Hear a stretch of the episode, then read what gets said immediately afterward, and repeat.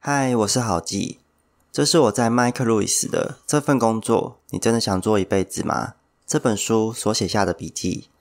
首先要请你思考一下这个问题：如果现在的生活不是你想要的，你愿意再给自己一次选择的机会吗？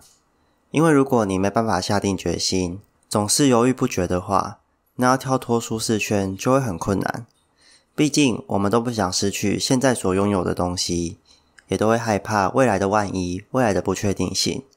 但人生不是直线的，我们实在很难第一次就找到适合自己的工作。虽然有时候硬着头皮，现在的工作还是可以撑得下去，可是这份工作，你真的会想做一辈子吗？这本书鼓励我们去选择自己有热情、能够做一辈子的工作。作者收集了四十四个转职故事，并从这些故事中寻找一种可以套用在所有人身上、可以转职成功的方法。这个方法的第一步是我们要先建立自己的转职安全网。我们很常听到有些人迫切想要创业，便奋不顾身的辞职，放手去做。确实哦，创业需要投入大量的心力。可是，如果你没有建立转职的安全网，那你在辞职之后的压力就会很大，因为你只能成功，你不能失败。而这样的压力，往往也是造成你失败的主要原因。无论是转职还是创业，多少都会有一段难熬的适应期需要度过。而你越是着急的话，就会越容易把事情给搞砸，把自己搞得身心俱疲，甚至得到心理疾病。因此，为自己建立一个安全网是最重要的第一个步骤。所谓的安全网，其实就是当你转职失败后，可以选择的另一条道路。它不会是多好的工作，但至少可以让你应付生活的最低需求。就算转职失败了，那也没关系呀，因为你还是可以工作，还是可以活得下去。有了安全网，你才能够无所畏惧，不怕失败的放手去做，你才更能在转职的路上。毫无顾忌的去发展你的事业。接着，第二步，你必须做好财务规划。书中有一则故事是这样的：有个男人想从事健身的事业，于是便辞掉原本工程师的工作，而且还把买房子的资金全部都用来生产健身背包，搞得自己有好几个月每天都穷到只能够睡在车上而已，日子非常的难熬。但你说他这样值得吗？对我们来说，肯定非常不值得。这样的牺牲太大了。可是对他本人而言，那可就不一样了。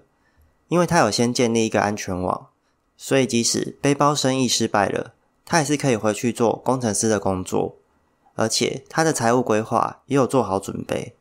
他使用的是自己的储蓄，没有留下任何的债务。因此，生意失败后想要重新来过，压力也不会很大。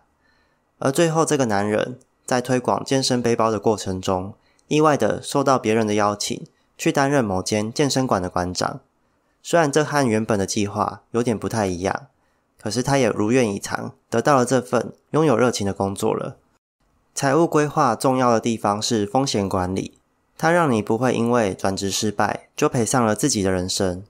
有些人就是一开始杠杆开太大，超过自己负担的能力，最后才会走上绝路。第三步，你要拿出勇气去执行这项计划。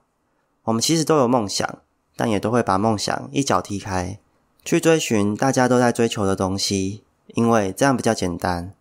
我知道和别人说出你的梦想很难，因为对别人来说，你现在处境可能就是他们理想中的样子，他们根本没有办法理解你为什么要放弃稳定的工作，甚至会觉得你这样做很傻，很不值得。你不应该放弃的，但要是连你都让梦想停留在这个模糊的想象阶段中，那就真的很难实现了。在梦想的道路上，我们需要的是寻求支持，而非他人的许可。别人说的稳定，其实只是社会虚假的表象而已。因为我们就算选择了稳定的工作，我也有可能明天就会被车撞死，或是下个月就会突然生重病了。人生本来就是不稳定的，无处不是风险。我们知道改变是未知数，是具有风险的。可是停留在原地的风险其实也很高。所以，当你很确定自己不会想要一辈子都待在这份工作里，那就必须鼓起勇气去做出改变才行。你可以问自己这个问题：假如我没有什么好害怕的话，我会去做什么样的事呢？那件事也许就是你一辈子想要去做的事，也不一定。回到我自己身上，我现在工作非常稳定，工作环境也还算不错。可是工作的本质，我感觉不到热情。值得庆幸的是，薪资还算是堪用的。所以，只要我把热情当成是工作以外的兴趣，那也还是过得去。可是，在阅读这本书后，我才意识到，自己其实并不想一辈子都在做这份工作。